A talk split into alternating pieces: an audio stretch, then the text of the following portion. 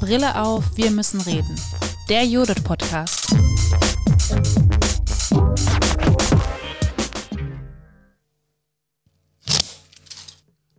Für mich ist die Frage relevanter, wie ich mit Gruppen umgehe, die keine Kritik an der Institution üben.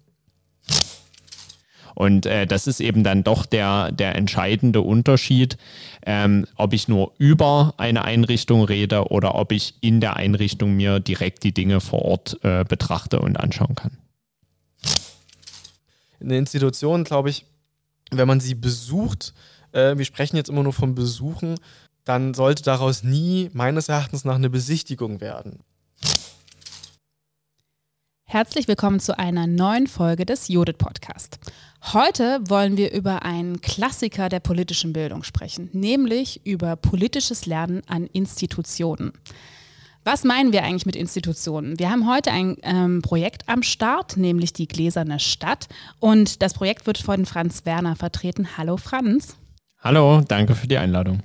Schön, dass du da bist. Und dabei ist auch noch Rico Leverenz, der an verschiedenen Institutionen schon politisch-bildnerisch aktiv war. Hallo Rico. Hallo.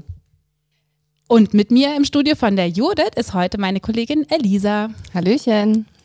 Ich habe es schon gesagt am Anfang, man könnte sagen, wir wollen heute wirklich mal so einen richtigen Klassiker der politischen Bildung uns genauer anschauen. Das Lernen an Institutionen. Was meinen wir mit Institutionen? Das Projekt Die Gläserne Stadt hat da schon eine ganz gute Landkarte mal geschaffen und zeigt, mit welchen Projekten und welchen Standorten Institutionen sie eigentlich zusammenarbeiten. Da findet ihr zum Beispiel das ähm, Rathaus, aber auch die Polizei. Dort gibt es Gerichte, Versorgungsinstitutionen, das finde ich auch ganz, ganz spannend. Krankenhäuser, aber auch die Feuerwehr, Medien und auch zum Beispiel Banken. Und natürlich ganz klassisch ist auch der Landtag oder auch der Bundestag eine Institution, an denen politisch gelernt werden können. Ähm, Elisa stellt heute unseren ersten Gast noch mal ein bisschen ausführlicher vor. Elisa, wir hören dich. Genau, sehr gerne. Also ich fange heute an, ähm, Franz Werner vorzustellen. Ähm, Franz ist Bildungsreferent bei der Aktion Zivilcourage. Das ist ein Verein in Pirna. Die Aktion Zivilcourage ist im Bereich außerschulischer politischer Bildung im Landkreis Sächsische Schweiz, Osterzgebirge und darüber hinaus tätig. Die Aktion Zivilcourage beschreibt sich als Verein, der politische Bildung für alle Altersgruppen anbietet.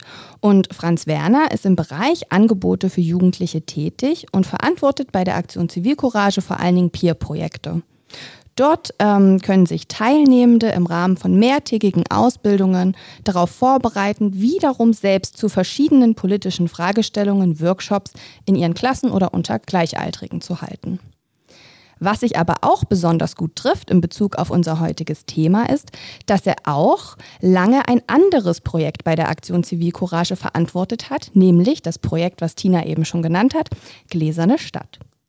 Franz kann dazu gleich bestimmt noch viel mehr erklären, aber in aller Kürze handelt es sich dort um ein Projekt, das modular aufgebaut ist und bei dem Kinder und Jugendliche örtliche Institutionen kennenlernen, sie besuchen, erkunden und sich über ihre eigenen Beteiligungsmöglichkeiten vor Ort informieren. Nochmal herzlich willkommen, Franz. Dankeschön. Genau, ich würde jetzt direkt noch unseren zweiten Gast vorstellen, nämlich Rico Leverenz. Rico ist studierter Gymnasiallehrer für Mathematik und politische Bildung. Nach zweijähriger Lehrtätigkeit inklusive zweitem Staatsexamen promoviert er nun seit 2021 an der TU Dresden. Derzeit forscht er zu Einstellungen und Überzeugungen außerschulischer politischer Kinder- und JugendbildnerInnen in Sachsen sowie zu zeitgemäßen Politikunterricht mit digitalen Formaten. Das heißt, Rico ist nämlich auch unser Kollege und wir freuen uns ganz sehr, dass er heute im Podcast das erste Mal dabei ist. Warum ist Rico aber heute gerade bei dem Thema Lernen an Institutionen bei uns im Podcast? 2018 und 2019 arbeitete Rico beim Besucherdienst des Sächsischen Landtages und gab da Führungen, betreute Besucherinnengruppen, ähm, organisierte und betreute Planspiele mit Schülerinnen und führte auch Abgeordnetengespräche mit durch oder begleitete sie.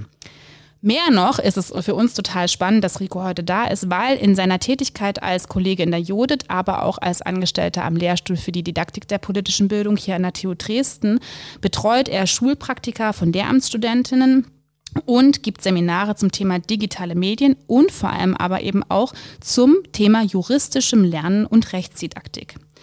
In letzteren, also in diesen Seminaren zu juristischem Lernen, ähm, hat er gemeinsam mit Studierenden unter anderem das Gericht als Lernort diskutiert und Besuche von Schulklassen erörtert, welche er in seiner Zeit als Gymnasiallehrer mehrfach mit begleitete. Wir freuen uns sehr, dass ihr beiden heute mit eurer Expertise da seid und mit uns zu diesem Klassiker der politischen Bildung heute genauer ins Gespräch kommt. Und wir dachten, jetzt haben wir euch schon so ein bisschen vorgestellt, aber am Anfang ist es trotzdem ja immer ganz schön, wenn ihr vielleicht auch nochmal selber ganz kurz für unsere Zuhörerinnen beschreiben könntet, was habt ihr eigentlich im Kontext von Lernen an Institutionen oder politischen Lernen an Institutionen schon für Erfahrungen gemacht? In welchen Bereichen habt ihr gearbeitet? Wo, an, an welchen Institutionen wart ihr schon mit Lernenden der politischen Bildung vor Ort? Ja, ähm, Elisa hat es ja eingangs schon recht gut beschrieben. Ich habe das Projekt Die Gläserne Stadt äh, mehrere Jahre als Referent äh, begleitet und bin nach wie vor Projektleiter des Angebots. Habe dort äh, mit der Lisa eine tolle Kollegin, die das aktuell auch durchführt und das FSJ Politik beziehen wir dort immer auch eng mit ein, weil eben das Angebot äh, wirklich eine super Möglichkeit ist, ähm, einfach und ja, ich sage ein bisschen auf spielerische Art und Weise Institutionen kennenzulernen. Die gläserne Stadt, das verrät ja der Name schon ein Stück weit, dreht sich halt eher um die Kommune als politischen Raum. Und dieses äh, Projekt, die Gläserne Stadt, gibt es inzwischen schon seit vielen, vielen Jahren. 2015 hat das mal ein Kollege damals gegründet. Und die Idee oder der Ansatz dahinter war, dass es ja oft so ist, dass man mit Institutionen erst ins ja in Kontakt kommt, wenn es eigentlich schon zu spät ist oder wenn man äh, ja einen triftigen Grund hat. Ne? Also ins Rathaus kommt man normal nur, wenn man irgendwie einen Pass äh, beantragen will oder ähm, wenn man einen Strafzettel begleichen will, vielleicht noch eine Hochzeit, das wäre ein schönerer Anlass. Aber ansonsten hat man eher weniger Berührungspunkte mit dem Rathaus. Gleiches gilt für Polizei, Rettungsdienst, Feuerwehr, also so die, die Hilfsorganisationen, sage ich mal. Ähm, da hat man meistens Kontakt, wenn man eben ja ähm, die Hilfe auch benötigt. Und ähnlich sieht es äh, beim, beim Gericht aus oder auch bei Versorgungsunternehmen. Meist sind da wenig Berührungspunkte da und äh, wissenschaftliche Studien haben ja auch immer wieder belegt, dass das Vertrauen in Institutionen in Deutschland teilweise doch sehr, sehr gering ist. Teilweise ist es auch sehr gut und stabil, aber teilweise doch sehr gering.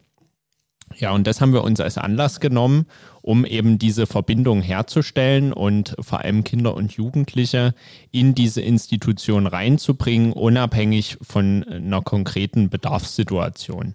Das heißt, wir schnappen uns quasi die Gruppen und gehen mit denen los, die genannten Einrichtungen ähm, einfach zu besuchen und uns vor Ort anzuschauen, was gibt es dort alles, was machen die Menschen, die dort arbeiten, aber vor allem auch mit Mitarbeitenden persönlich ins Gespräch zu kommen, weil das ist uns eben auch sehr wichtig, dass man ähm, nicht nur ein Gebäude zeigt und äh, vielleicht Ausrüstungsgegenstände zeigt, sondern dass man wirklich äh, Dialog erzeugt.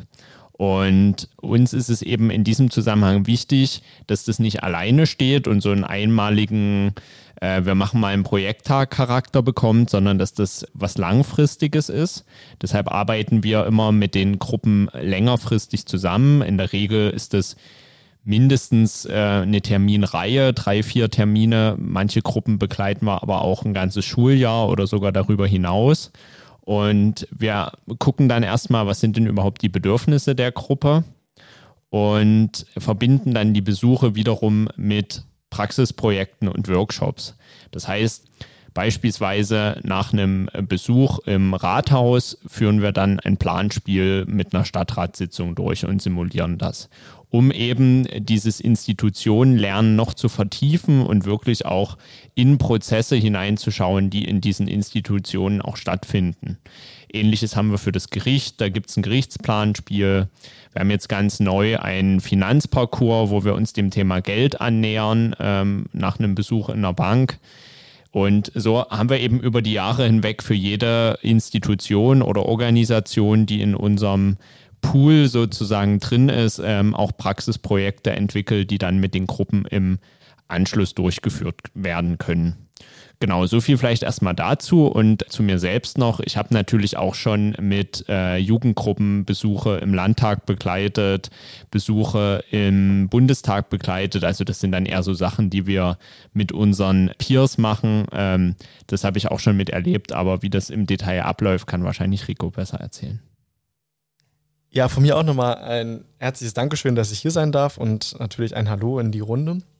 Ähm, mit politischen Institutionen bin ich auch relativ früh schon in Kontakt gekommen. In meiner Jugend war ich im Kreisschülerrat und im Landesschülerrat Sachsen tätig und dort hatte man oder hatten wir bereits viele Gespräche, auch so mit den äh, örtlichen Sparkassen, mit dem Rathaus, äh, mit den Bürgerämtern und teilweise auch mit äh, Jugendparlamenten, in denen eben genannte ähm, Institutionen und auch politische Akteure natürlich viel nahbarer wurden, weil man mit ihm plötzlich selbst inhaltlich zu tun hatte, weil man mit den Menschen, die diese Ämter und diese Mandate ausüben, ähm, gesprochen hat und so war das alles ein bisschen greifbarer.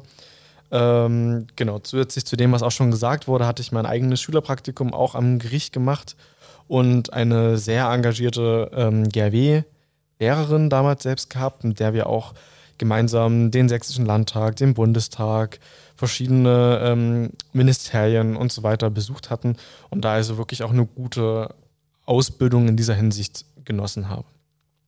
Wie dann schon gesagt wurde, habe ich äh, während meines Studiums und dann auch ähm, ja sozusagen in, der, in dem Anschluss, in der Anschlusszeit bis zu meinem Referendariat am Gymnasium ähm, angefangen im Landtag zu arbeiten, konkret im Besucherdienst das wurde ja auch schon gesagt, dort bestand meine Haupttätigkeit also darin, Besuchergruppen durch den Landtag zu führen. Diese Führungen begannen immer damit, dass, es, dass ich sozusagen architektonische und historische Informationen ähm, zum Gebäude, aber auch natürlich zu der Tätigkeit äh, im, im Landtag vermittelt habe. Und im Anschluss aber natürlich auch in Anführungsstrichen klassische politische Abläufe und Prozesse der Gesetzgebung oder Abgeordnetentätigkeit ähm, erläutert und näher gebracht habe.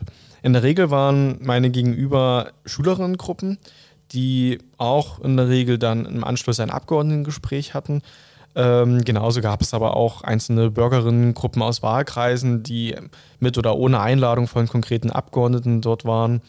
Oder auch Verbandsgruppen von FSJ-Gruppen bis zur Bundeswehr oder äh, Polizistinnen der Ausbildung. Ähm, des Weiteren wurde auch schon gesagt, ähm, habe ich verschiedene Planspiele äh, betreut, die der Sächsische Landtag selbst im Angebot hat. Aber das ist nichts Spezifisches für den Sächsischen Landtag, sondern generell für Landesparlamente, die dort quasi Weiterbildungs- oder Bildungsangebote zur Verfügung stellen.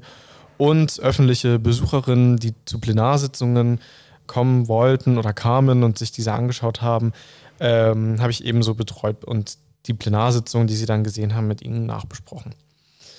Genau, wie die Führungen oder die Abgeordnetengespräche waren. Ich denke, dazu kommen wir dann noch im Gespräch. Vielleicht noch ganz kurz was zum, zum Gericht. Ähm, also das Gericht habe ich selbst als Lehrkraft mit Schülerinnengruppen äh, mehrfach besucht und dann letztendlich, beziehungsweise vor kurzem auch mit Studierendengruppen, als wir eine Exkursion dorthin hatten und den Gerichtsbesuch dann auch gemeinsam nachge äh, nachbereitet haben. Und auch ein Gespräch beispielsweise mit äh, Anwälten aus der Rechtsanwaltskammer in Sachsen gehabt haben, wo das also auch nochmal eine ganz andere Institution ja ist, die auch nicht je nach Politikverständnis primär politisch ist, eher eine Rechtsinstitution. Ähm, aber auch hier, glaube ich, ist sowohl in der didaktischen Überlegung dahinter als auch in den ja, Lernmomenten oder Gelingensfaktoren einiges ja, zu sagen, beziehungsweise auch für die politische Bildung relevant. Uns interessiert ganz besonders, wenn wir euch beide jetzt schon mal als Experten zu diesem Thema hier dabei haben, wenn wir über Lernen an Institutionen reden, dann geht es ja schon auch um Lernen über Institutionen. Und was würdet ihr denn sagen aus eurer Erfahrung heraus, warum ähm, der Lernort Institution, denn das wird er ja ähm, für die Menschen, mit denen ihr dann dorthin geht oder Rico, die Erfahrung, die du gemacht hast im Besucherdienst, ähm, was kann denn Lernen an Institutionen besser, wenn die Institution zum Gegenstand wird, als zum Beispiel im Vereinshaus oder in anderen schulischen oder Workshop-Kontexten? Naja, also primär ist der Vorteil natürlich erstmal recht naheliegend, dass wenn man ja quasi Wissen über eine Institution vermitteln will, man sich dieser Institution natürlich annimmt und den Lernort eben, wie du schon gerade gesagt hast, aus der Schule oder aus dem Workshop-Raum hinaus an die Institution verlegt, über die man letzten Endes auch sprechen will. Ähm, beispielsweise, ich habe jetzt gerade das Rathaus so ein bisschen im Kopf, ähm, da geht es ja dann natürlich auch darum zu vermitteln, wie funktioniert so eine Kommunalverwaltung, wo liegen Zuständigkeiten, was sind äh, beispielsweise freiwillige Aufgaben, was sind Pflichtaufgaben einer Stadtverwaltung und aber natürlich auch darüber zu sprechen, wo sind Beteiligungsmöglichkeiten der Menschen, die in dem Ort leben und äh, was sind auch die Zuständigkeiten des Stadt- oder Gemeinderates. Das sind ja wirklich sehr unterschiedliche, ähm, zum einen Themenbereiche, aber auch unterschiedliche Teilinstitutionen, nenne ich es jetzt mal, die in der großen Institution Rathaus ähm, ähm, ähm zusammenfinden. Und ähm, das eben mit Schülerinnen und Schülern zu besprechen, fällt viel, viel einfacher, wenn man im Rathaus drin ist und erstens, wie vorhin schon gesagt, mit den Leuten, äh, die auch in den Bereichen arbeiten, direkt ins Gespräch kommen kann und nicht nur sagt, ja, der Oberbürgermeister oder die Oberbürgermeisterin hat folgende Aufgaben und das dann äh, vermittelt und der Stadtrat hat folgende Aufgaben und so weiter. Zum anderen natürlich auch ähm, wenn man jetzt beispielsweise dann eben im, im Stadtratssaal oder im Gemeinderatssaal drinsteht, äh, hat man ein Bild im Kopf, wie das aussieht. Man, man stellt sich das eben nicht nur vor oder bekommt das äh, über ein Lehrbuch, wo dann ein Foto drin ist, vermittelt, sondern man ist direkt am Ort des Geschehens und ähm, hat vielleicht dann auch direkt äh, eine emotionale Verbindung zu dem Raum, weil dort eben ein schönes Bild drin hängt oder so. Das, das kann ja manchmal was ganz Profanes sein. Und äh, das ist eben dann doch der, der entscheidende Unterschied, ähm, ob ich nur über eine Einrichtung rede oder ob ich in der Einrichtung mir direkt die Dinge vor Ort äh, betrachte und anschauen kann. Da bleibt mir auch nur wenig zu ergänzen, denn so wirtschaftliche, politische, rechtliche oder auch Verwalt Verwaltungsthemen können weniger gut visualisiert und begreifbar gemacht werden als irgendwie gewerblich-technische äh, Dinge. Und zur Veranschaulichung theoretischer Inhalte nutzt man dann in unseren Zweigen ja häufig praxisnahe Beispiele oder Problemlagen, die Realität insofern nicht erfahrbar machen, aber sie simulieren, um etwas quasi zu vermitteln. Und außerschulische Lernorte ermöglichen hier aber quasi einen Einblick, der dann sowohl haptisch, äh, auch sichtbar wird und somit kann, können wir sozusagen in der politischen Bildung, in Rechtskunde oder ähnliches auch mal etwas veranschaulichen ähm, und auch ihnen die Möglichkeit geben, natürlich bereits Gelerntes oder Gehörtes, Besprochenes zu überprüfen. Also man kann ja sozusagen eine Exkursion auch im Sinne einer Überprüfungsexkursion machen und zu sagen, guckt mal, ob das nun wirklich so ist, stimmen sie denn wirklich so ab oder ne, sieht das im Rathaus so aus, wie wir es angeschaut haben oder wie auch immer. Ähm, das heißt, unterm Strich gesehen, ähm, bauen oder baut so ein Besuch bei politischen Institutionen Schwellenängste ab, auch Misstrauen vor Institutionen und beugt natürlich auch so naiven ähm, Instanzengläubigkeit vor, wenn man einfach immer glauben muss, dass das gut ist, was, was da rauskommt als Gesetz oder äh, als, als Urteil vor Gericht oder wie auch immer, dass das richtig ist, was, was ich hier als Schreiben vom Rathaus bekommen habe. Ähm, sondern wenn ich es auch mal gesehen habe, wie das zustande kommt, wer das eigentlich macht, wie die Prozesse ablaufen, wie es da drin aussieht, dann kann ich mir natürlich ein viel besseres Bild machen, als dass ich das so blind äh, glauben muss. Das finde ich ein total spannendes ähm, Thema, was du jetzt gerade auch nochmal angesprochen hast, Rico, und was aber bei Franz auch schon mit rauskam. Dieses einerseits so ähm, Hürden abbauen, vielleicht auch so Schwellen niedriger machen im Kontext von Institutionen, aber eben auch so dieses blinde Vertrauen irgendwie doch mal auch mal mit Erfahrungen zu unterfüttern. Und ich kann mir auch gut vorstellen, was ihr jetzt gesagt habt, diese Magie des Raums. Ne? Also, dass man mal einen Ort, der ja auch gar nicht so zugänglich und nicht immer frei zugänglich und frei verfügbar für alle ist, da ja eine gewisse Unverfügbarkeit mitbringt, das hatten wir, glaube ich, auch mal im allerersten Podcast, als es um das Stadion ging, dass ja solche Orte zugänglich gemacht werden, die sonst gar nicht so alltäglich zugänglich auch sind an einigen Stellen. Das kann ich mir total gut vorstellen. Und ich habe ja am Anfang auch des Podcasts so gesagt, dass wir heute so über einen Klassiker der politischen Bildung sprechen, über das Lernen an Institutionen.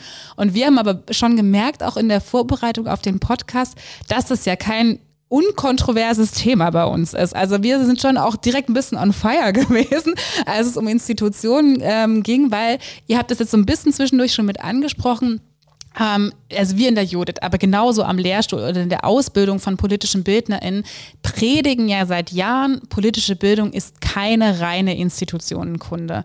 Ja, und jetzt machen wir doch eine Podcast-Folge zum Thema Institution. Und da würde mich total interessieren, ihr habt das schon so ein bisschen in den zwischen den Zeilen auch mit gesagt, warum eben der Blick in Institutionen ganz wichtig ist. Und vor allem würde mich da aber interessieren in der Antwort, warum, ähm, ihr habt das so ein bisschen mit angedeutet, also politische Bildung ja trotzdem keine Legitimationsmaschine wird in dem Moment. Ne? Also ihr habt das beide schon so in verschiedenen Momenten mit sichtbar gemacht, dass es schon darum geht, Vertrauen zu schaffen. Aber wie geht ihr mit Kritik an den Orten um? Also so, dass politische Bildung an Institutionen nicht einfach eine Legitimationsmaschine dieser Institutionen wird. Ähm, Finde ich super spannend und auch sehr wichtige Frage. Und ich würde, also ich für meinen Teil, und ich hoffe, das können vielleicht Gruppen, die bei mir mal eine Führung erlebt haben, auch so sagen, ähm, für mich ist die Frage relevanter, wie ich mit Gruppen umgehe, die keine Kritik an der Institution üben. Um eben nicht der Werbemensch zu sein, der ich in dem Moment ja auch gar nicht sein möchte, sondern nur, ich habe mich so als, als Schlüssel sozusagen begriffen, jemand, der ihnen die Exkursion, äh, die Institution aufschließt, aber nicht äh, werbend näher bringen möchte, sondern schon auch näher bringen, aber eben nicht werbend, genau äh, werben höchstens oder auf jeden Fall für die Demokratie natürlich und für die demokratischen Institutionen, aber nicht für alles äh, einstehen, was hier geschieht oder für alles äh, das auch hochpreisen und loben. Ähm, ja, und also meine Motivation auch letztendlich für den, vielleicht auch für den Podcast oder auch immer wieder darüber zu sprechen, ist gar nicht so sehr, und das, wenn ich jetzt in mich hineinhöre, würde ich auch sagen, äh, dass das auch nicht der Fall ist, dass ich glühender Verfechter von Institutionenbesuchen bin sondern vielmehr äh, aufzuzeigen, was, also dass es, wenn man im Politikunterricht oder in der politischen Bildung also als Klassiker eben sagt, ja, in der neunten Klasse in Sachsen wird, das, wird der Landtag besucht und ähm, ja, weiß ich nicht, in der achten, neunten oder zehnten irgendwann auch mal ein Gericht, ähm, dass das gar nicht so unkontrovers ist, beziehungsweise auch kein Selbstläufer. Also man kann mit einem äh, Besuch oder Institutionenbesuch nicht einfach in Anführungsstrichen dieses Thema oder dann noch schlimmer diesen Anstrich im Lehrplan ähm, abhaken und das Ganze dann auf die Institution abladen.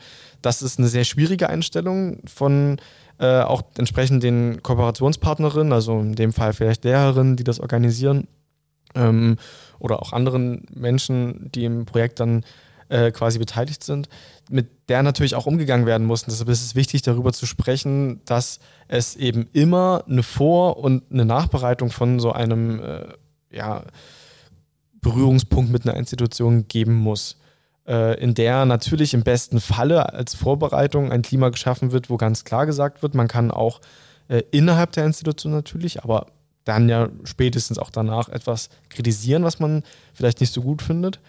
Ähm, aber spätestens auch in der Nachbereitung guckt, wie das denn eigentlich war, nochmal reflektiert, ob das unsere Erwartungen äh, betroffen hat, wie ist so Erwartungs- und Realitätsvergleich äh, da am Ende zu ziehen.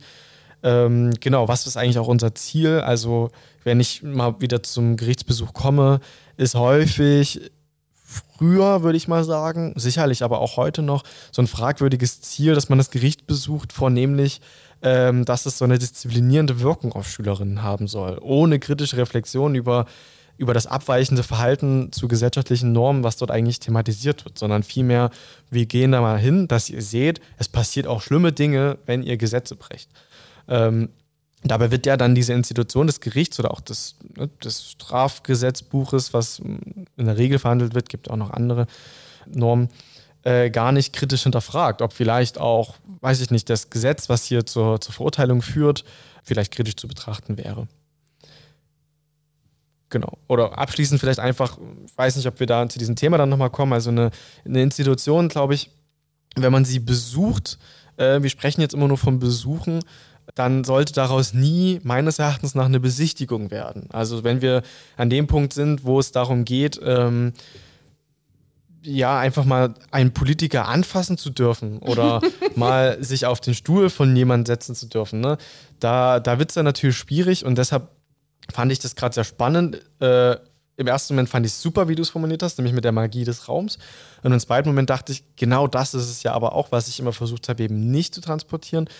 Weil natürlich äh, ist das gerade der Lärmmoment, wenn man sagt, wir können da mal hin, wir sind jetzt genau in dem Raum, wo wichtige Gesetze äh, verabschiedet werden. Also wenn wir wieder über den Landtag sprechen würden oder auch Bundestag. Und auf der anderen Seite dürfen wir das natürlich aber auch nicht so hoch stilisieren und zu sagen, okay, jetzt sind wir hier und das ist der Platz des Landtags- oder Bundestagspräsidenten und immer ähm, mit von und zu anreden oder so. Und nachher, wenn der Abgeordnete kommt zum Gespräch, dann auf jeden Fall äh, gerade sitzen und nichts Falsches sagen, ja. äh, weil damit bauen wir eben keine, keine, keine Angst vor diesen Institutionen oder Abgeordneten ab, sondern wir schaffen erst äh, Politikferne und äh, verstärken auch das Bild von äh, abgehobenen Mandatsträgerinnen oder auch Institutionen an sich. Das heißt, sobald es irgendwie passiv-rezeptiv zur Darstellung der Institution wird oder auch so eine Selbstdarstellung der besuchten Institution, ähm, ab dann, spätestens ab dann, ist natürlich so ein, so ein Institutionenbesuch oder auch ein Projekttag dazu äh, kritisch zu sehen. Genau, also Du hattest gerade so einen schönen Satz genannt, den ich gerne aufgreifen würde. Du meintest, der äh, Besuch darf nicht zu einer Besichtigung verkommen. Und genau das ist es, was bei uns auch sehr zentral ist. Ähm, zum anderen also ich führe das gleich noch weiter aus, aber zum anderen ist es bei uns ja auch so, dass das Spektrum der Institutionen doch deutlich weiter gefasst ist als die rein äh, politischen oder juristischen Einrichtungen. Ne, wenn wir eben mit einer Gruppe dann zur Müllabfuhr gehen, ähm, ist es natürlich deutlich unkritischer, sage ich mal, ähm, dort äh, eher eine Art Besichtigung durchzuführen und zu schauen, was passiert denn mit dem Müll ab der Mülltonne, weil ab dann ist es meistens aus dem Blick das Thema ähm, als wenn ich jetzt eben, äh, wie Rico gerade beschrieben hat, im Landtag bin und dann äh, mit PolitikerInnen im Gespräch bin. Ähm, was wir auch bei uns noch unterscheiden, ist natürlich die Altersgruppe der Teilnehmenden. Also wir beginnen mit der Gläsernen Stadt tatsächlich schon in der Grundschule. Die jüngsten, die wir da dabei haben, sind in der zweiten Klasse. Also äh, sieben, acht, neun Jahre ungefähr. Dort geht man natürlich nochmal ganz anders an die Thematiken und auch an die Auseinandersetzungen und auch an die Besuche an sich heran, als man das jetzt beispielsweise mit einer achten oder neunten Klasse machen würde. Was uns ganz, ganz wichtig ist, dass äh, wie wir es eingangs schon gesagt hatten, die Besuche eben nicht zur Besichtigung äh, verkommen. Also es geht nicht rein um äh, das, das Kennenlernen als solches und das sich mal angucken und drüber freuen, sondern es geht schon durchaus bei uns auch ums Ausprobieren und ähm, Sachen eben auch am eigenen äh, Körper mal zu erfahren.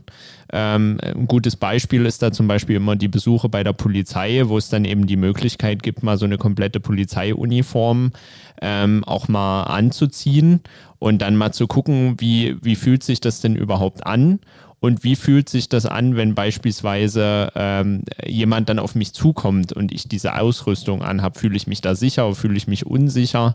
Also so auch äh, auf der Gefühlsebene Sachen nachzuempfinden und natürlich auch immer ähm, die Teilnehmenden dazu zu ermutigen, alle Fragen zu stellen, die in, in diesem Moment in, in den Sinn kommen. Ähm, wie Rico auch schon äh, vorhin gut sagte, ganz, ganz wichtig ist natürlich, dass dieser Institutionenbesuch nicht irgendwie alleine steht, sondern dass er eben gut vor- und nachbereitet wird. Auch das ist bei uns ganz zentral, dadurch, dass die Besuche eben nicht äh, einzeln durchgeführt werden und die Gruppen auch nicht nur mal einen Projekttag bei uns äh, machen, sondern eben äh, in der Regel länger in diesem Projekt die Gläserne Stadt drin sind, finden eben Vorbereitungstermine statt, äh, die dann oft von uns begleitet werden, manchmal aber auch von den Lehrkräften unterstützend vorbereitet werden. Und ähm, dann findet der Besuch statt und im Nachgang, wie ich das vorhin schon sagte, findet in der Regel ein Workshop, ein Planspiel etc. statt, wo man sich dann natürlich auch nochmal kritisch mit Inhalten ähm, auseinandersetzen kann und soll. Das ist auf jeden Fall gewollt. Äh, beispielhaft fällt mir da unser Workshop Wehrhafte Demokratie nach einem Polizeibesuch ein. Das ist natürlich eher für die größeren, ähm, aber wo man dann wirklich auch mal reinguckt, äh, was sind denn Gefahren für eine Demokratie, von, von welcher Seite wird Demokratie angegriffen, wer schützt die Demokratie? Und wo sind da vielleicht auch Schwierigkeiten äh, bei verschiedenen Institutionen, die äh, mit dem Schutz der Demokratie beauftragt sind. Also das, das ist ganz, ganz wichtig und zentral, dass man da eben verschiedene Blickwinkel auch einnimmt und ähm, nicht eben nur als ja, ich sage jetzt mal, Bittsteller der Institutionen auftritt und quasi die Tür öffnet, äh, das laufen lässt und dann wieder äh, freudestrahlend geht. Ich finde es wahnsinnig interessant, weil ich das bei euch beiden in ganz unterschiedlicher ähm, Formulierung immer wieder raushöre. Es geht darum, den Raum zu schaffen, sich zu trauen, Fragen zu stellen, Dinge an sich selbst am Körper erfahrbar zu machen. Viel früher, also noch vor ein paar Minuten, ähm, habt ihr von Zugänglichkeit, Erfahrbarkeit gesprochen. Und dann interessiert uns ja und bestimmt auch unsere HörerInnen, die in, aus der außerschulischen politischen Bildung kommen, total, ähm, was sind denn so eure Lieblingsformate oder vielleicht äh, gute Formate, die ihr kennengelernt habt, die du, Franz, oder vielleicht deine Kollegin Lisa nutzt und weiterempfehlt, die genau das schaffen. Also das hilft uns immer, das so ein bisschen genauer zu verstehen. Aber natürlich können wir nicht alle Formate durch die Bank weg vorstellen. Aber wenn ihr jetzt eine Sache rausgreifen würdet, oder Rico, du eine, die du erlebt hast damals, was wäre da ein Lieblingsformat, ein, ein gelungenes Format für diese Gewährleistung der Zugänglichkeit? Muss ich kurz überlegen. Nehmt euch die Zeit.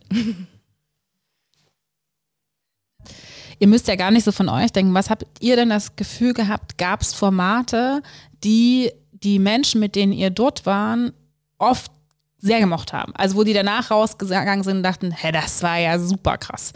Also sind, fallen da euch Sachen ein. Vielleicht auch in die andere Richtung. Gab es auch Formate, wo ihr immer wieder gemerkt habt, dass die danach raus sind und es war nicht so gut. Also, aber ne, also vielleicht denkt ihr das mehr von, eu von den Rückmeldungen, die ihr von euren ähm, TeilnehmerInnen bekommen habt. Also gab es da Formate, wo die gesagt haben, hallo und nur noch das. Also ja, die gibt's natürlich und äh, man muss an der Stelle äh, ja ganz ehrlich sagen, das kommt natürlich immer darauf an, was die Einrichtungen zu bieten haben.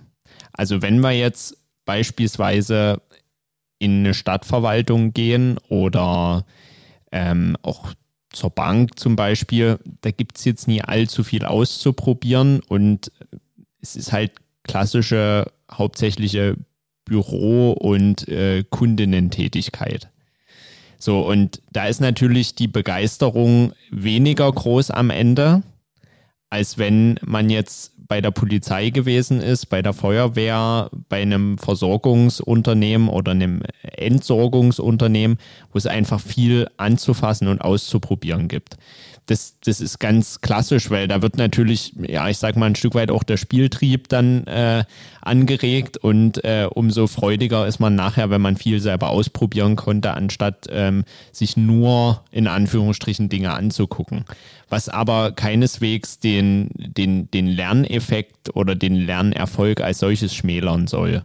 Und dadurch, dass wir mit einer recht großen Spannweite an Zielgruppe arbeiten, wie gesagt, wir fangen ähm, in der Grundschule an und gehen bis in die Berufsschule rein, also von acht bis zwanzig Jahre haben wir quasi fast alles dabei, ist natürlich auch die Rückmeldung und das Interesse unterschiedlich. Also die Jüngeren ähm, sind eher von ja, den praktischen Einrichtungen begeistert, wo die Jugendlichen ähm, tatsächlich eher bei den Gerichtsbesuchen nachher ähm, so dieses Gefühl haben von, oh krass, das, das war ja wirklich heftig, was wir hier heute erlebt haben, weil die Gerichtsbesuche bei uns tatsächlich immer so ablaufen, dass eben nicht nur das Gericht als Gebäude und Institution besucht wird und es ein Gespräch mit MitarbeiterInnen vor Ort gibt, sondern dass wir tatsächlich auch eine Verhandlung besuchen.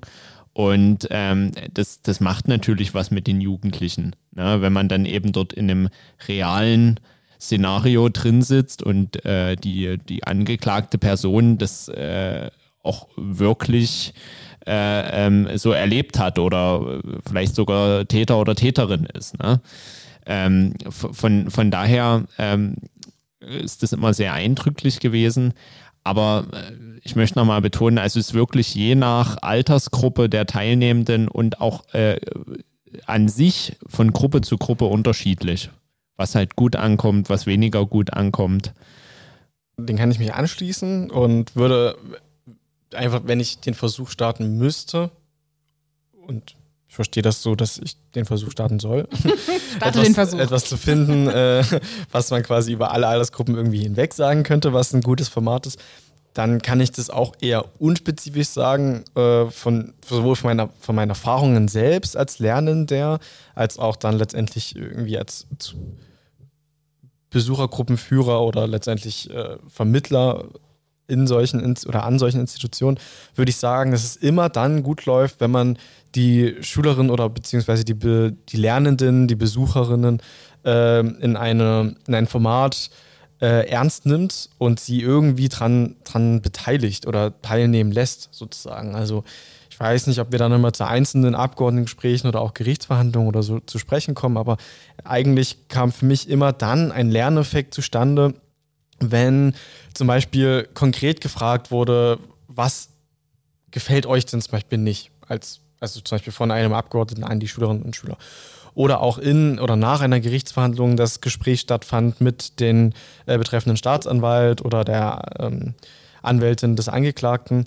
Ähm, und es wird zum Beispiel gefragt, seid, wärt ihr zufrieden mit diesem Urteil gewesen? Oder wie hättet ihr denn entschieden und so weiter?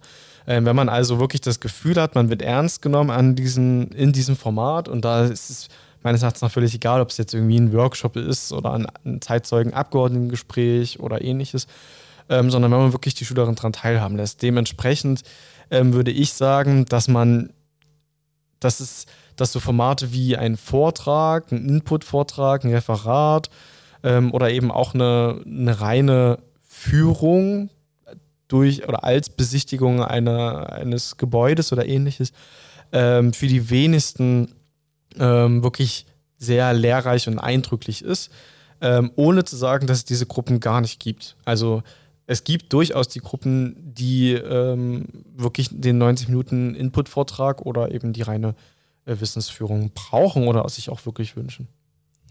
Rico, jetzt hast wolltest du noch, Franz? Ja, ich, ich würde da nochmal kurz ergänzen. Also das bringt es erstmal super auf den Punkt nochmal, äh, was du gerade gesagt hast, Rico. Ich muss aber auch sagen, dass meiner Erfahrung nach die Institutionen selber auch den Anspruch haben, sich nicht nur ähm, zu präsentieren und und ähm, ja, 90 Minuten Vortrag für sich zu haben, um zu erzählen, wie toll ihre Arbeit alles ist, sondern eben auch wirklich diesen Raum zu schaffen, die, die Jugendlichen oder die, die Teilnehmenden des Besuches äh, partizipieren zu lassen und sich auch durchaus kritischen Fragen zu stellen, weil sich diese Institutionen auch sehr bewusst sind, dass ähm, ja, sie Verantwortung in der Gesellschaft tragen, zum anderen aber natürlich auch nie immer alles richtig gelaufen ist in den letzten äh, Jahren und Jahrzehnten. Und ähm, da merke ich schon, dass bei den äh, Personen, die das dann organisieren und durchführen vor Ort, ähm, auch durchaus wichtig ist, eben nicht nur eine Präsentationsplattform zu bekommen, sondern sich eben auch kritischen Nachfragen zu stellen oder auch auf, äh, ich sage jetzt mal, lokale Begebenheiten ähm, einzugehen, die ja dann in so einem kommunalen Kontext durchaus auch äh, aktuell sind und in der städtischen Gemeinschaft auch kontrovers diskutiert werden. Ich finde eine Frage, die total gut dazu passt, zu dem, was ihr beiden gerade jetzt am Ende erzählt habt, ist, dass wir uns am Anfang gefragt haben, Könnt ihr uns auch so erfahrungsberichtmäßig, Rico hat jetzt auch schon ganz oft angedeutet, dass er ganz viele Erfahrungsberichte mitgebracht hat, immer raus damit. Ähm, könnt ihr uns ähm, berichten, also welche Erfahrungsberichte ihr mitgebracht habt, aber auch welche Momente ihr in den verschiedenen Institutionen erlebt habt, wo tatsächlich die BesucherInnen, die Lernenden an diesen Institutionen Spuren hinterlassen konnten, im weitesten Sinne. Also, weil das war für uns total spannend zu sehen. Eben, ich finde, das ist der Satz des Podcasts auf jeden Fall. Es ist nicht nur ein äh, eine Besichtigung, sondern ein Besuch. Das gefällt mir sehr gut. Aber wo gibt es in den Institutionen vielleicht auch unterschiedlich stark ausgeprägt die Möglichkeiten, wirklich auch eine Rückmeldung zu hinterlassen als diejenigen, die lernen zu Besuch kommen? Ja, also das mit dem äh, Zurücklassen da fällt mir direkt ein Beispiel ein, weil wir das meistens äh, in den Besuchen oder, oder bei den Besuchen in den äh, Rathäusern und Gemeindeämtern so machen, dass die, ähm, dass die Kinder oder auch die Jugendlichen ähm, entweder im Vorfeld oder dann im Nachgang in einer Art Beteiligungsworkshop bei uns Ideen und äh, Wünsche oder auch Bedarfe erarbeiten, was sich in der Stadt ändern soll. Also äh, wir haben da so einen kommunalpolitischen Workshop, nennen wir das, Ähm, und da entwickeln die halt Ideen oder äh, Vorschläge. Das sind ganz profane Dinge manchmal, wie dass an Straße XY Kreuzung 3 äh, einfach eine Straßenlaterne fehlt und es auf dem Schulweg einfach dunkel ist und die ähm, Jugendlichen oder Kinder sich dort fürchten an der Ecke. Das sind aber auch natürlich Freizeitinteressen wie ähm, die Skaterbahn äh, ist kaputt, da müsste mal was erneuert werden oder der Schulbus fährt immer so, dass wir den um fünf Minuten verpassen, kann man da nie mal was dran ändern. Aber ähm, wir versuchen damit eben wirklich konkrete äh, Bedarfe der, der Teilnehmenden in das Rathaus mit hineinzubringen, dort zu übergeben und dann auch die Prozesse zu begleiten, ähm, dass es dort zu einer Umsetzung kommt. Das ist natürlich nie immer alles möglich und auch nie immer alles innerhalb von wenigen Tagen umsetzbar, aber das ist definitiv ein sehr gutes Beispiel dafür, wie es eben gelingen kann, von der Besucherinnengruppe sozusagen was direkt an die Institution zurückzuspiegeln und vor Ort für zumindest erstmal ein offenes Ohr und im besten Fall eben auch eine Veränderung zu sorgen. Dann kann ich ja vielleicht noch zwischenfragen, Franz, ähm, bevor Rico seine Antwort gibt. Ähm, Gibt es Momente, wo dann die Kinder und Jugendlichen merken, vielleicht sind es ja zwei Monate später oder ein halbes Jahr später, vielleicht gerade bei den Gruppen, die ja auch ein Jahr ähm, begleitet oder länger, dass es tatsächlich zu einer Veränderung geführt hat? Also sie dürfen ähm, Wünsche, Forderungen zurückspielen und die werden auch gehört. Ähm, in vor- oder nachbereitenden Workshops? Und gibt es auch Momente, wo Sie dann merken, ah, okay, tatsächlich hat sich an der Ecke oder an dem Freizeitangebot ähm, pipapo was verändert, was ja auch ein wahnsinniger Lernmoment sein könnte? Äh, ja, auf jeden Fall, die gibt es. Also wir hatten eben schon mal die Situation mit dem Schulbus, der durch den Fahrplanwechsel dann so fuhr, dass die äh, SchülerInnen den genau um fünf Minuten immer mit dem äh, Stundenklingeln oder Pausenklingeln verpasst haben ähm, und wo dann eben über diesen Workshop und das Rathaus an das ähm, örtliche Busunternehmen vermittelt wurde, äh, dass dann ähm, tatsächlich der Fahrplan nochmal ein Stück weit angepasst wurde und der Schulbus dann wieder so fuhr, dass es äh, den, der, der Gruppe und den Jugendlichen auch nützlich war. Und das ist natürlich, ne, also für den für die Jugendlichen in ihrem Alltag wahnsinnig wichtig. Aber wir hatten es auch in einem anderen Podcast ähm, schon mal, ich kann mich jetzt gar nicht genau an die Folge erinnern, ähm, davon, dass es ja aber auch gefährlich sein kann und das ist in dem Fall dann total toll, dass wenn wir behaupten, ihr könnt euch beteiligen, ihr könnt etwas verändern und dann merke ich, das passiert aber nicht, also ich kann es sagen, aber es passiert nicht, ähm, dann kann das ja auch zu einem Lerneffekt führen, zu einer Einsicht von, es bringt eh nichts. Ähm, und das wollen wir natürlich auch nicht und deswegen habe ich dann nochmal nachgefragt und finde es wahnsinnig gut, ne, das auch nochmal zu betonen, dass es da auch tatsächlich die Möglichkeit gab, wahrscheinlich nicht jedes Mal, und das ist auch ganz normal, ähm, da einen Effekt zurückzuspielen. So und jetzt, ah, ja. Ja, definitiv, aber das ist natürlich auch den, den Kommunen bewusst äh, und, und das muss man einfach auch klar kommunizieren und offen ansprechen, dass eben nicht jeder Wunsch erfüllt werden kann, aber trotzdem immer das Bestmögliche versucht wird zu erreichen. Aber das ist ja, glaube ich, ganz spannend. Also, weil das ist was, was Rico vorhin ja auch schon mal angesprochen hat mit diesem Ernstnehmen von dem Gegenüber. Und das ist, glaube ich, total wichtig. Und was Elisa jetzt gerade meinte, das war übrigens Podcast Folge 3, glaube ich, zur ähm, Simulation mit dem UFOG. Da ging es nämlich um kollaterales Lernen. So, so ist es ein Begriff, der in der politischen Bildung ähm, ab und an genutzt wird, wo ich sagen würde, das ist, glaube ich, gar nicht der Punkt. Also wenn Menschen erklärt bekommen, warum jetzt eine Veränderung nicht stattfindet, dann ist das kein kollaterales Lernen im Sinne von, ah ja, gut, ich gehe jetzt hier eine demokratische Institution anschauen, um zu sehen, wie toll Beteiligung läuft, wie toll Demokratie eigentlich ist und merke aber am Ende, ich habe mich hier mega gedreht, ich war total offen, ich habe mich vorbereitet auf diese Institution, ich habe mit denen gesprochen, aber es hat sich gar nichts verändert.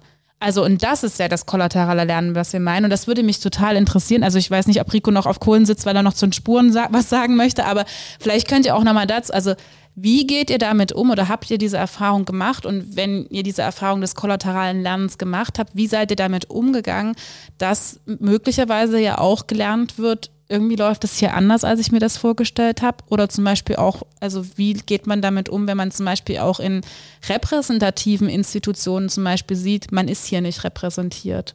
Also wie geht ihr mit solchen, ja, also kollateralen Situationen um im Sinne von, da kommt was auf euch zu an Lerneffekt, der jetzt nicht so auf dem Zettel stand und wo ähm, eben Lernende gemerkt haben, ich kann nichts verändern oder, oder Demokratie ist nicht so cool oder ich bin gar nicht mitgemeint. Also habt ihr da Erfahrungen gemacht?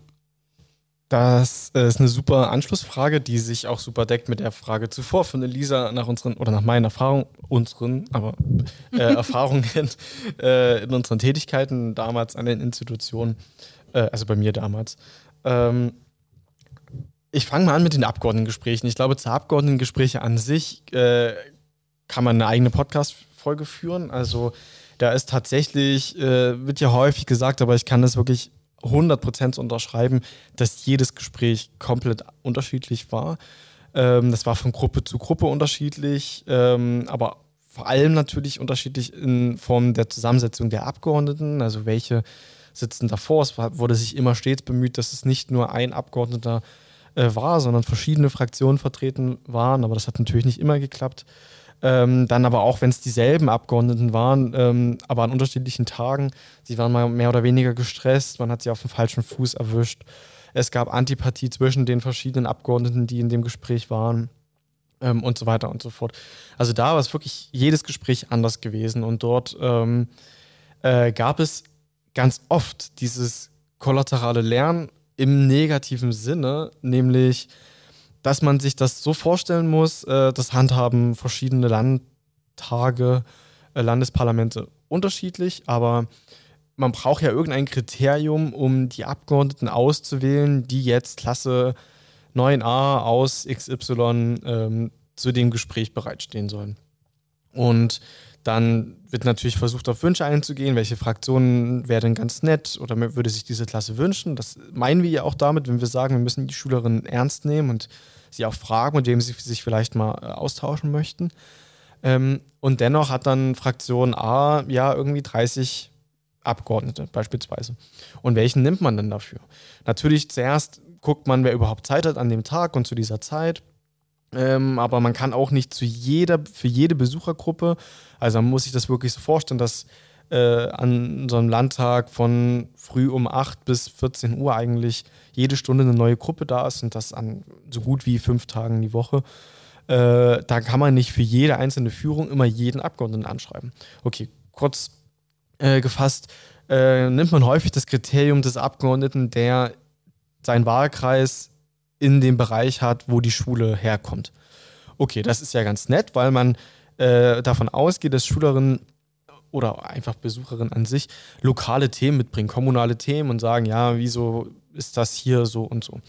Äh, nun muss man aber natürlich, wenn man das politische System ja kennt und auch wie diese Verfahren, diese politischen Verfahren, ähm, parlamentarischen Verfahren besser gesagt, ablaufen, sagen, dass jetzt nicht der Abgeordnete, der aus Zwickau beispielsweise kommt, zeitgleich auch der Experte für Umweltpolitik ist.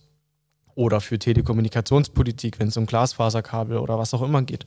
Und nun kommen aber dort Besuchergruppen, die alle ihre Fragen stellen sollen. Und wir sagen es ja auch, und das ist auch ernst gemeint, stellt jede Frage, die euch auf den Herzen brennt. Aber dann hat eben der erste eine Frage zur Außenpolitik, der zweite zur Sicherheitspolitik, der dritte zur Bildungspolitik, der vierte zur äh, Umweltpolitik und so weiter und so fort.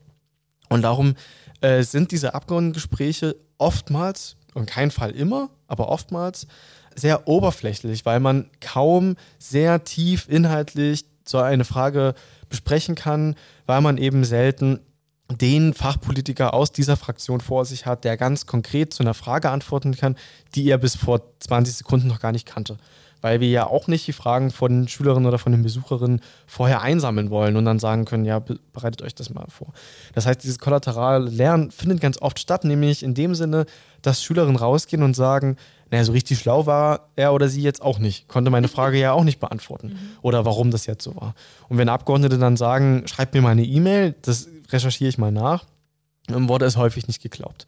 Dennoch, um aber wieder zurückzukommen zu dem, was ich vorher gesagt habe, nämlich, dass die Lernmomente, die ich als sehr, sehr lohnenswert äh, gesehen habe, diejenigen waren, wo Besucherinnen äh, ernst genommen wurden, gab es auch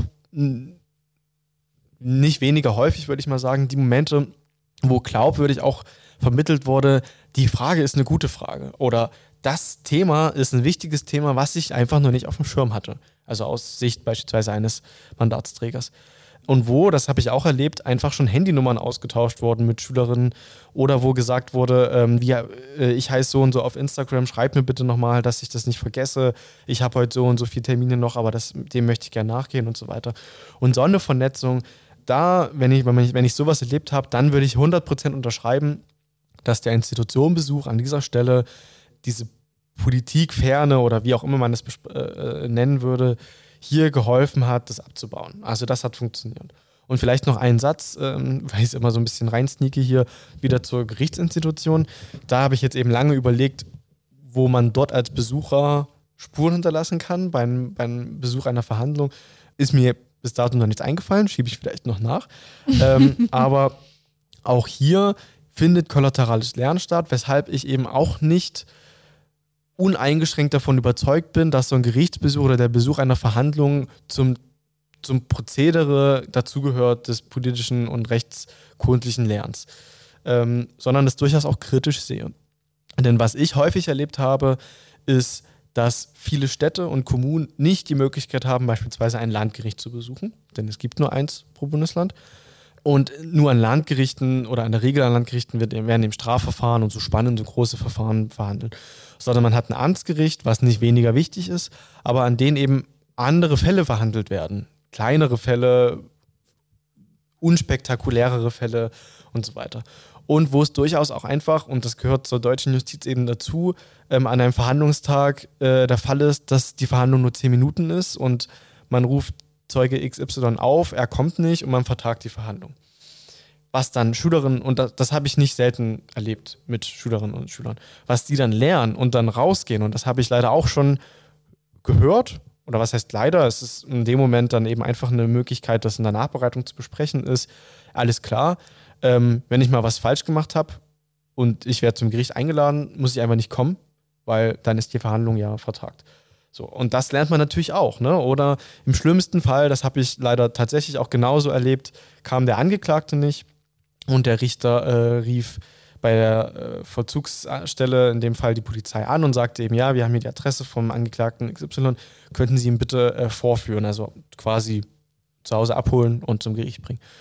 Ähm, es war so gegen 9 Uhr und die Polizei teilte am Telefon mit und es war noch so laut eingestellt, dass wir das als Besuchergruppe auch hörten.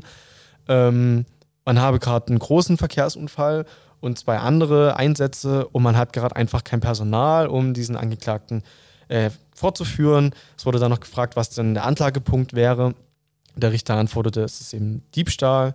Ähm, und Poli der Polizist am Telefon sagte, nee, dafür haben wir jetzt kein, kein, keine Kapazitäten.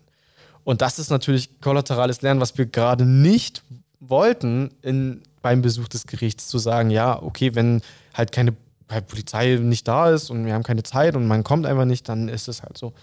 Das muss man also wirklich gut auffangen und sowas passiert nicht selten. Ähm, und deshalb kann ich nur nochmal wiederholen, dass eben so eine Nachbereitung extrem wichtig ist, ähm, gerade wirklich auch von Abgeordnetengesprächen, um Kontroversität zu wahren und von Gerichts- und Verhandlungsbesuchen, um hier vorzubeugen, dass man den Besuch und das, was man dort erlebt hat, diese Verhandlungen, gehörten äh, Urteile, so einfach nur, also das ist wichtig, aber das darf sich nicht darauf beschränken, sie mit individuellen Rechtsempfinden äh, anschaut und zu sagen, okay, das habe ich jetzt irgendwie anders gefühlt oder das fand ich viel zu hart und so weiter, ohne sich mit den wirklich objektiven zugrunde liegenden Rechtsnormen auseinanderzusetzen. Also da ist es auch wirklich wichtig zu sagen, dass es hier, dass es nicht immer nur ums Empfinden geht und auf Gefühle und Moralisierung von Recht, sondern dass man wirklich auch Expertise braucht, um die behandelten Rechtsnormen zu kennen und dann auch in Bezug zu setzen. Ähm, ja, also an der Stelle gibt es eigentlich kaum noch was zu ergänzen. Du hast das schon ziemlich äh, gut und ausführlich ähm, erläutert. Was ich vielleicht nochmal unterstreichen möchte in Bezug auf das kollaterale Lernen, ist, dass man sich darauf niemals vorbereiten kann. Also man kann nie wissen, welche Situation ergibt sich, welche Fragestellung kommt vielleicht, die zu so einem kollateralen Lernen führt. Aber wie Rico schon äh, sagte, es ist halt ganz, ganz wichtig, dass wenn so eine Situation entsteht, dass man sich dieser annimmt und beispielsweise direkt vor Ort ganz transparent äh, macht erstmal, äh, auf diese Frage kann ich jetzt nie antworten, darauf bin ich unvorbereitet, das ist vielleicht auch nie mein Fachthema, aber ich kann mich darum kümmern, dass äh, noch eine Antwort nachgereicht wird und ich kann E-Mail-Adresse, Handynummer oder Insta-Account äh, austauschen und da in Kontakt bleiben. Und äh, natürlich der zweite Punkt ist, dass man äh, das Ganze eben mit in die Nachbereitung nimmt, mit in den Workshop, mit in das Praxisprojekt oder im Optimalfall die begleitende Lehrkraft äh, sogar mit in den Unterricht nimmt, wenn es ähm, sowieso eine Anbindung gibt, äh, sei es jetzt der Gemeinschaftskundeunterricht oder wo auch immer, dass man es eben mit reinnimmt und äh, weiter behandelt und dann dafür sorgt, dass sich diese Situation bestmöglich im Nachgang ähm, ja, auflöst oder, oder zumindest äh, ja, wie, wie soll man sagen, ähm, ähm, dass eben die, die, dieser Schaden abgewendet werden kann. So vielleicht. Ich finde, jetzt sind ganz viele spannende Sachen von euch genannt worden und ich finde zum Beispiel ein großes Erkenntnismoment war gerade schon was, was Rico gesagt hat und was bei Franz aber auch zwischendurch schon so durchkam. Was ich gerne festhalten würde, ist nämlich dieses, man denkt so, dass zum Beispiel recht junge Lernende mit sehr ähm, nahen Themen kommen immer nur und dass das gar nicht so ist. Also das finde ich eine ganz spannende Erkenntnis und das ist was, was in politischer Bildung auch noch nicht überall so richtig durchgesickert ist, sondern dieses Verständnis ist ganz weit verbreitet, dass man im Nahbereich von Kindern und Jugendlichen zum Beispiel politisch thematisch ansetzen sollte, weil das ist was, was sie verstehen ähm, und dass das aber gar nicht immer so ist. Also natürlich, wenn solche Fragen wie Glasfaserausbau, Internetzugang, das ist im Nahbereich, aber das ist ja auch eine große Frage oder wie Rico das gerade angedeutet hat, ne? also die Frage nach Umweltpolitik, nach Außenpolitik, also jetzt gerade in den letzten Jahren, also wenn wir uns das angucken mit Corona, mit dem Angriffskrieg auf die Ukraine, das sind ja Fragen, die auch sehr junge Lerne, Lernenden schon mitbekommen und an Institutionen mit herantragen und das finde ich total spannend, dass das gerade rausgekommen ist. Das wollte ich so ganz kurz festhalten für mich mal und ich finde, jetzt ist gerade was ähm, nochmal sichtbar geworden, was mich interessiert. Wir haben viel über Nachbereitung schon gesprochen. Ich würde gerne nochmal eine Frage zur Vorbereitung stellen. Ihr habt jetzt beschrieben, dass es ja nicht selten und das auch oft, dass der Anlass für ähm, Institutionenbesuche ist, so eine Institutionenferne so ein bisschen vorliegt bei vielen Menschen.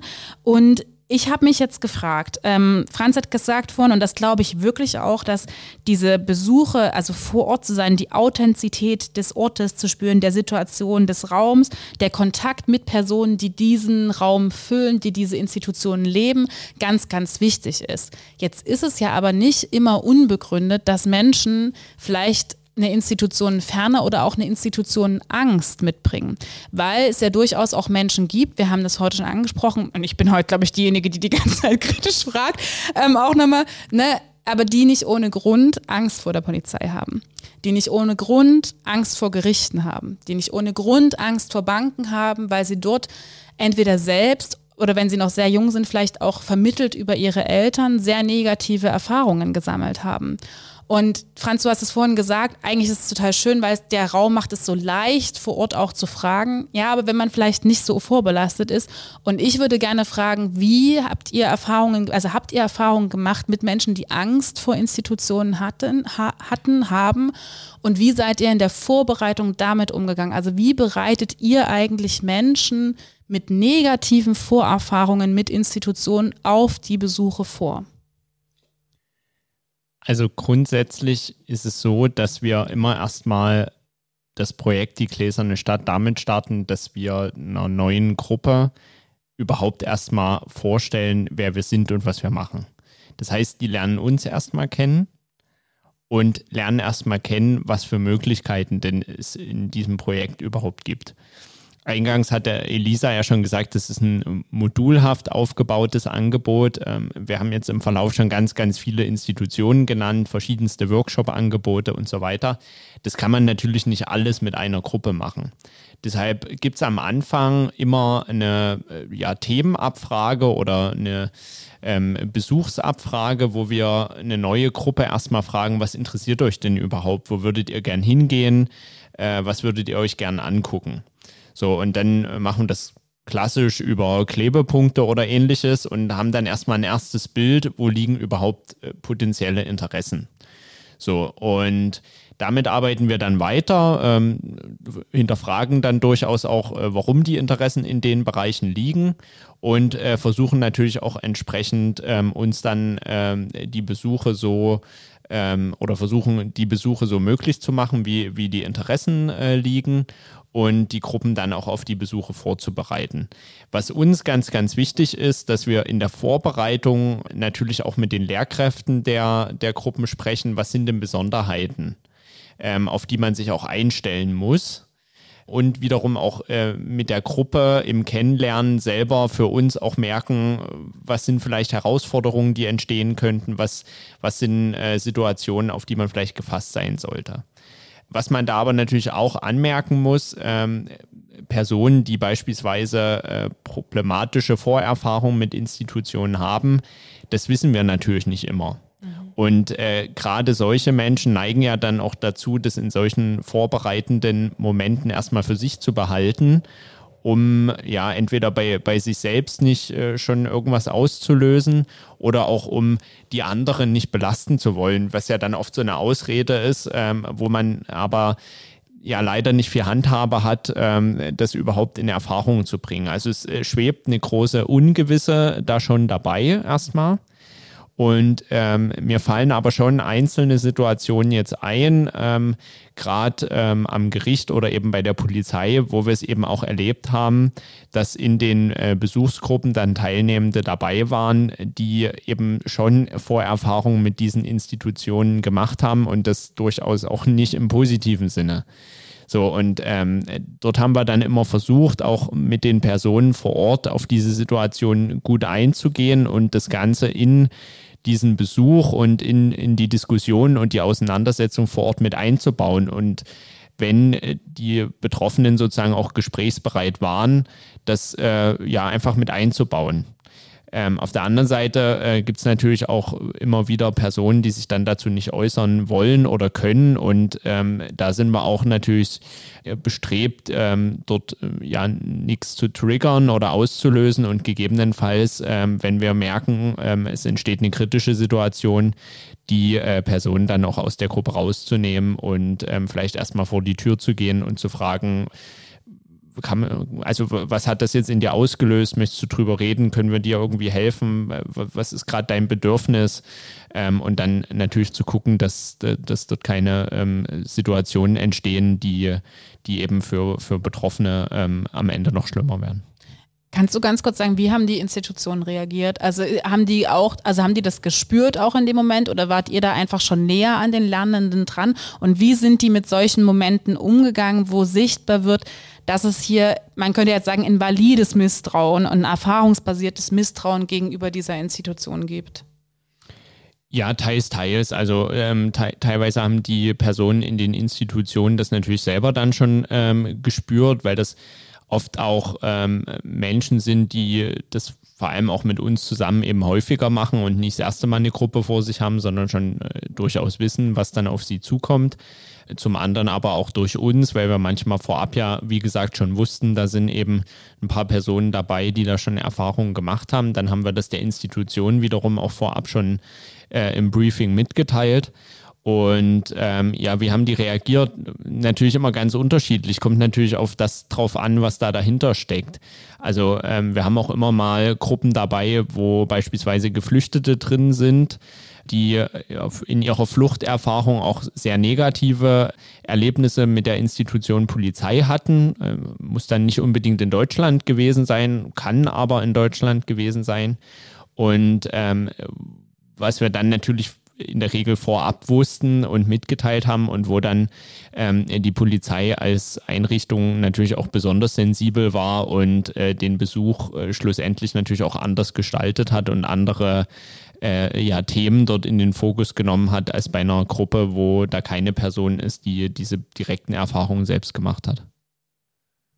Da wurde jetzt auch schon sehr viel ähm, gesagt. Jetzt muss ich mich kurz versuchen zu organisieren. Also ähm, erst hatte ich, hatte ich so gedacht, dass es eher keine Frage ist, die ich beantworten könnte, weil ich diese Gruppen ja in der Regel nur kurz gesehen habe. Und gerade um so äh, kritische oder ablehnende Haltungen oder auch Vorerfahrungen herauszufinden, dazu brauche ich oder muss ich ja auch die, die Lernendengruppe vorher schon ein bisschen kennen. Das heißt, im besten Falle übernimmt das, was du beschrieben hast, Tina, ähm, ja die Lehrkraft in, den, in der Vorbereitung in den Stunden zuvor, um auch diagnostisch zu sehen, wo werden die vielleicht Grenzen überschritten, welche Vorerfahrungen gibt es, was kann ich der Lerngruppe auch zutrauen und was nicht.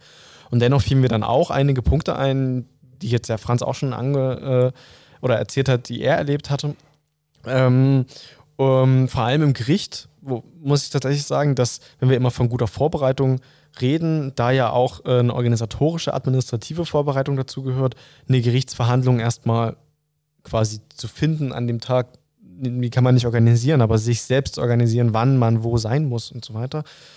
Ähm, die werden häufig, insbesondere an Landgerichten, auch mal verschoben oder auch an Amtsgerichten äh, oder es ist dann nicht die Verhandlung, die man eben wollte und so weiter und so fort.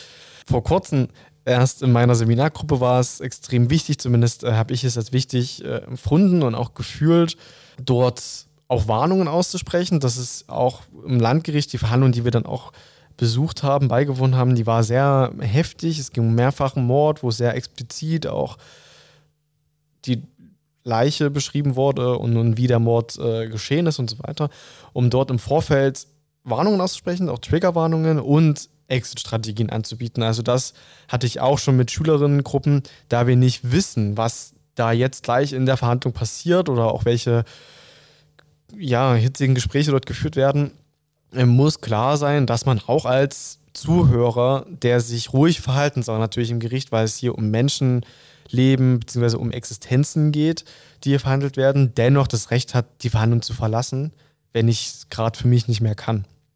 Ähm, das, das anzubieten einfach ist sehr, sehr wichtig.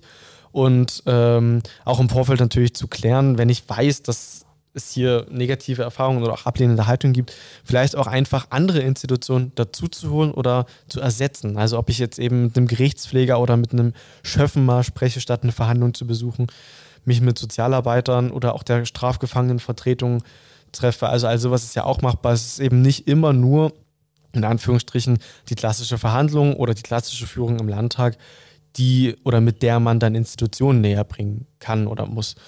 Ähm, aber auch in Abgeordnetengesprächen, da fallen mir jetzt eben abschließend noch zwei Fälle ein, da ist es nicht äh, also genauso vorgekommen, dass es dazu sehr hitzigen und heftigen Diskussionen gab, insbesondere bei älteren Schülerinnengruppen von Berufsschulen meistens und äh, einzelnen Abgeordneten von Fraktionen die sich da in dem Moment auch nicht einigen werden. Also das ist in dem Moment auch nicht die Aufgabe des Abgeordneten, in dem Moment von seiner politischen Position abzurücken.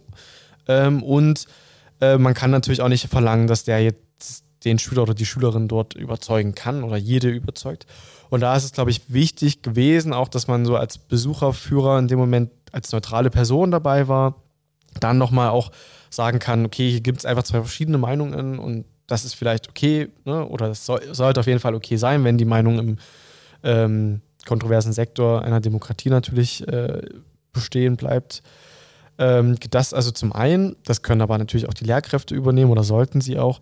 Und zum anderen gab es natürlich ganz viele Führungen, die ich im Landtag hatte mit, ehrlicherweise muss man zugeben, mit Gruppen, das, die keine Schülerinnen waren, wo eine ablehnende Haltung da war und die zum Beispiel ganz kritisch und als fast einzige Frage immer gestellt haben, na, wie viel verdienen die denn jetzt hier eigentlich? Zahlen die eigentlich Steuern, die Abgeordneten? ähm, und mit dieser ablehnenden Haltung kann man oder konnte ich zumindest damals nur so agieren, indem ich ihnen nicht mehr aushaltbare Transparenz entgegenbringe. Also es offenlegt, ja, sie verdienen so und so viel, das sind übrigens die Steuern, so ist übrigens ein Parteibeitrag als Abgeordneter und so weiter und so fort. Was diejenigen dann daraus machen, weiß ich nicht. Oftmals war es gefühlt eine so tiefe, immanente ablehnende Haltung, dass ich sie bestimmt nicht innerhalb der 90 Minuten überzeugen konnte. Aber da kann man dann eben nur Transparenz zeigen und sagen, okay, ist okay, dass du das hier kritisierst und auch vielleicht ablehnst, auch wenn du am Anschluss hier rausgehst, aber vielleicht kann ich ja trotzdem einige Missverständnisse klären. Was uns, glaube ich, auch noch total interessiert ist, ähm, und ich glaube, da spricht Franz wahrscheinlich aus einer anderen Position als Rico. Ähm, am Ende sind es ja Kooperationen ähm, zwischen in dem Fall einem außerschulischen Verein, aber oft eben ja auch Schulen, Schulklassen und ähm, Kooperation mit den Institutionen, Schrägstrich Organisationen. Und ähm, da würde es uns auch gegen Ende des Gesprächs total interessieren, aus euren Erfahrungen zu lernen oder auch für andere da Learnings mitzugeben. Was braucht es denn aus eurer Sicht für eine gelungene Kooperation? Also wann sind die schon besonders gut gelungen mit den KooperationspartnerInnen, aber vielleicht auch, wo seht ihr noch Lücken, wo seht ihr noch Luft? Ähm, ähm, da seid ihr ja wirklich die, die direkt aus der Praxis darüber sprechen können. Ja, also in Bezug auf die Frage, was benötigt es für gute Kooperation, würde ich einfach kurz und knapp sagen, Kontinuität.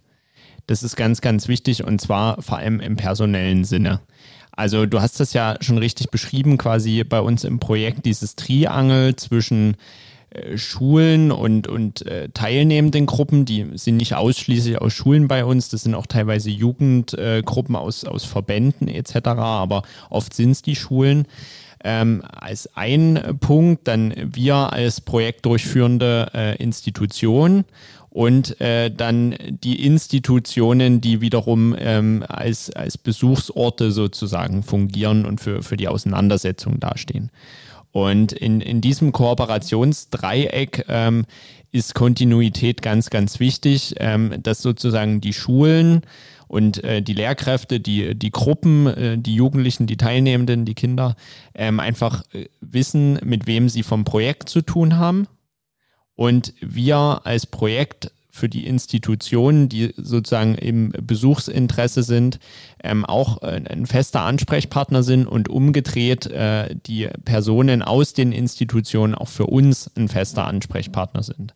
Weil nur so kann es gelingen, dass man eben über einen längeren Zeitraum und auch mit einer hohen Qualität diese Besucher in den Institutionen, die ja sehr, sehr vielfältig sind, wie wir eingangs auch genannt hatten. Es sind eben nicht nur die drei, vier klassischen, die einem vielleicht direkt in den Sinn kommen, sondern es sind, äh, ich glaube, weit über 20 äh, Institutionen, die wir inzwischen in unserem äh, Pool sozusagen drin haben und äh, was wir dann schlussendlich den teilnehmenden Gruppen auch anbieten können. Also das ist dort ganz, ganz wichtig, denn diese personelle Kontinuität schafft natürlich auch ähm, ja ein Vertrauen erstmal untereinander auf der organisatorischen Ebene. Und äh, wenn man dann eben einen kurzen Draht hat und weiß, an wen man sich wenden kann, ähm, und äh, ja auch weiß, dass die Institution generell offen für die Projektarbeit ist, umso schneller kann man schlussendlich auch die Besuche für die Gruppen und die entsprechende Nachbereitung und Vorbereitung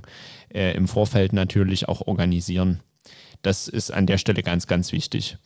Ähm, Herausforderungen, ähm, ja, zum einen natürlich immer die ähm, Terminfindung, also alles da unter einen Hut zu bringen, ist manchmal nicht einfach, aber ähm, muss ich auch wieder sagen, durch diese Kontinuität ähm, wiederum auch sehr ähm, wohlwollend. Also bisher haben wir eigentlich immer eine Lösung gefunden. Selbst in der Corona-Zeit äh, haben wir so viel wie irgendwie ging doch möglich gemacht, auch mit verschiedenen Digitalformaten etc. Also da war ähm, auch ja eine hohe Freude da, Dinge einfach auszuprobieren und zu gucken, äh, wie, wie es eben auch auf andere Art und Weise gelingen kann.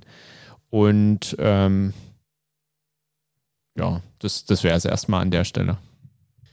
Ähm, zur Kontinuität würde ich dann einfach ergänzen, dass Kooperation, echte Kooperation, glaube ich, wichtig ist und einfach darum bitten, wenn man das hört in der Welt, wenn man vorhat, mit Lernenden an diese oder an Institutionen generell, glaube ich, zu gehen, dass man nicht mit der Einstellung dorthin geht, dass man dort eine Dienstleistung bekommt und damit hat man das Thema abgehakt. Ne? Hatte ich, glaube ich, eingangs schon mal erwähnt.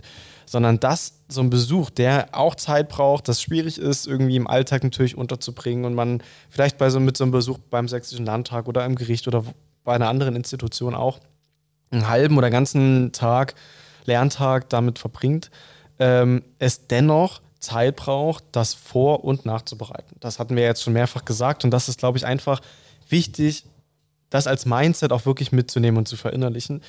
Ähm, denn, denn zum einen in der Vorbereitung äh, habe ich beides schon erlebt und beides ist zu kritisieren.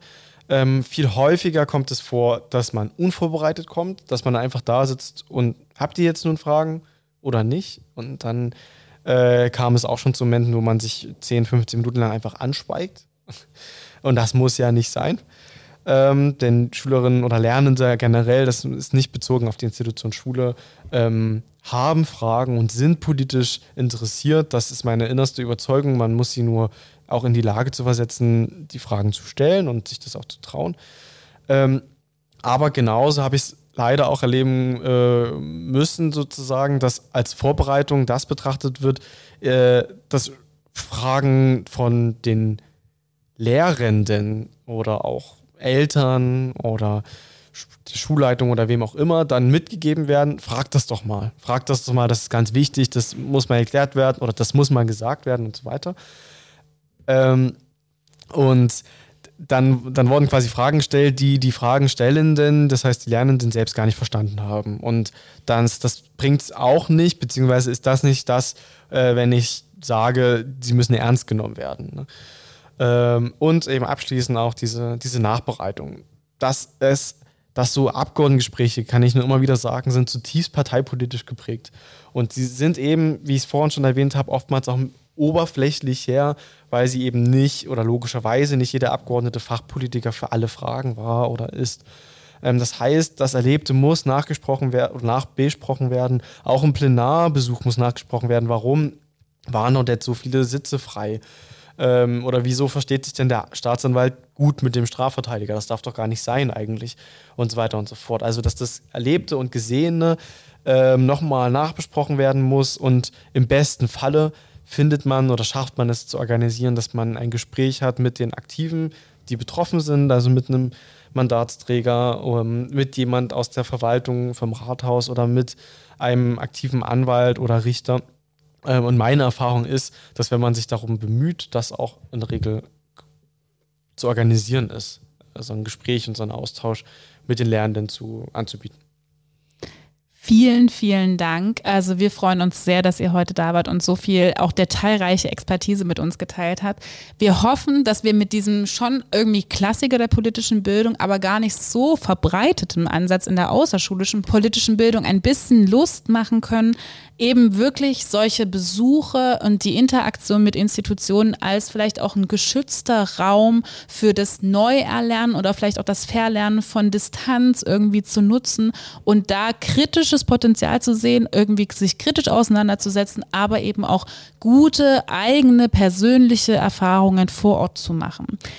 Ich sage gerne an unsere Hörerinnen, bleibt gerne noch dran. Wir werden wie immer das Gespräch für euch in Takeaways zusammenfassen. Aber an dieser Stelle erstmal ganz, ganz herzlichen Dank an Franz und an Rico. Vielen Dank, dass ihr da wart.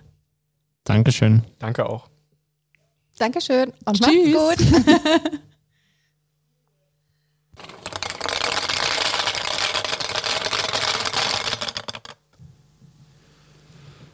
Gedanke 1. Das Vertrauen in Institutionen ist zu Teilen nicht so gut. Das ist aber gerade in der politischen Bildung in einer Demokratie wichtig. Hier braucht es außerhalb von Notsituationen und Krisenmomenten bewusste und positive Begegnungen mit verschiedensten Institutionen. Dabei geht es nicht um politische Bildung als Legitimationsmaschine, sondern als Format des niedrigschwelligen Kennenlernens, besonders auch von Partizipationsmöglichkeiten und der kritischen Befragung vor Ort. Aber nur, wenn es hier keine Scheinbeteiligung gibt, sondern echte demokratische Erfahrungen der Mitbestimmung gemacht werden können. Gedanke 2. Institutionenbesuche öffnen gegebenenfalls Räume, die sonst vielleicht nicht besonders zugänglich sind. Und während der Lernangebote kann im Idealfall die Authentizität des Ortes selbst genutzt und eingebunden werden. Was wir gerade aber auch gehört haben. Nicht wenige junge Menschen berichten von Angst vor bestimmten Institutionen. Zum Teil zum Beispiel begründet aus familiären Erfahrungen. Wir haben gehört, dass in solchen Momenten eine sensible Vorbereitung auf ein solches Lernangebot mit der Abfrage von Bedürfnissen, Wünschen, Vorerfahrungen und Befürchtungen der Teilnehmenden ganz wichtig ist. Es ist dann eben auch Aufgabe der Leitung eines Bildungsangebotes, die potenziellen Expertinnen einer Institution zu sensibilisieren und auch während des Angebots selbst auf verletzende Momente Acht zu geben. Im Vorhinein Triggerwarnungen aussprechen und mit Teilnehmenden gemeinsam über Exit-Strategien in der Situation nachdenken und diese planen. Das ist wichtig.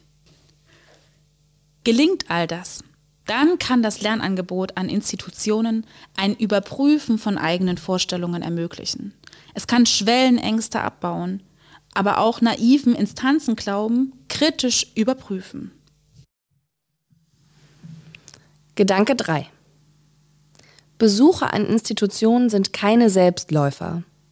Es ist ganz besonders wichtig, dass eine gute und kritische Vor- und Nachbereitung stattfindet, die einen sicheren Raum darstellt, um gemeinsam über Erlebnisse, Erfahrungen und auch den Abgleich von Vorannahmen und gelebten Erfahrungen vor Ort zu sprechen. Echte Kooperation bedeutet eben nicht, ein fertiges, geschnürtes Päckchen zu bekommen und eine Art Dienstleistung zu erwarten, sondern eine gemeinsame Vor- und Nachbereitung ebenfalls in den Mittelpunkt eines Bildungsangebots an Institutionen zu stellen. Gedanke 4. Institutionen als Lernorte halten große Potenziale bereit. Vor allem dann, wenn die Lernenden sich nicht nur in der Rolle der passiven Zuhörerin befinden, die einem Vortrag oder auch einer Führung lauscht. Vielmehr ist es wichtig, dass es die Möglichkeit gibt, die Institution aktiv zu erkunden, Fragen, Wünsche und Kritik einzubringen, ja vielleicht sogar Spuren zu hinterlassen. Das gelingt dann, wenn die Teilnehmerinnen an den verschiedenen Institutionen ernst genommen werden und wirklich im Rahmen des Verantwortungsbereichs der Institution mit ihrer eigenen Meinung, mit ihrem individuellen Wunsch befragt und einbezogen werden. Ganz besonders kommt das zum Tragen, wenn sich eine Lernsituation darbietet, die, wie unsere Gäste sagen würden, eher oberflächlich bleibt. Die GesprächspartnerInnen sind oftmals eben nicht die Expertinnen für die Fragen der TeilnehmerInnen. Mit dieser eigenen Unkenntnis gilt es sensibel, wertschätzend, aber auch ehrlich umzugehen. Nur dann gelingt die Situation und wird nicht für die Teilnehmenden zu einer negativen, kollateralen Lernsituation.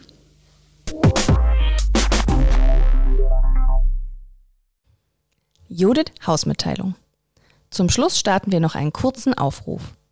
Als Forschungseinrichtung möchten wir natürlich stetig an der Qualität unserer Angebote arbeiten. Dazu brauchen wir eure Hilfe.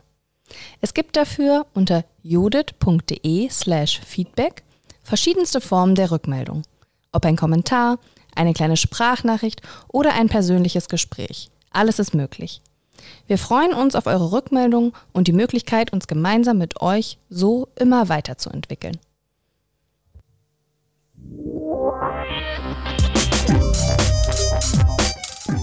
Brille auf, wir müssen reden. Der Judith Podcast.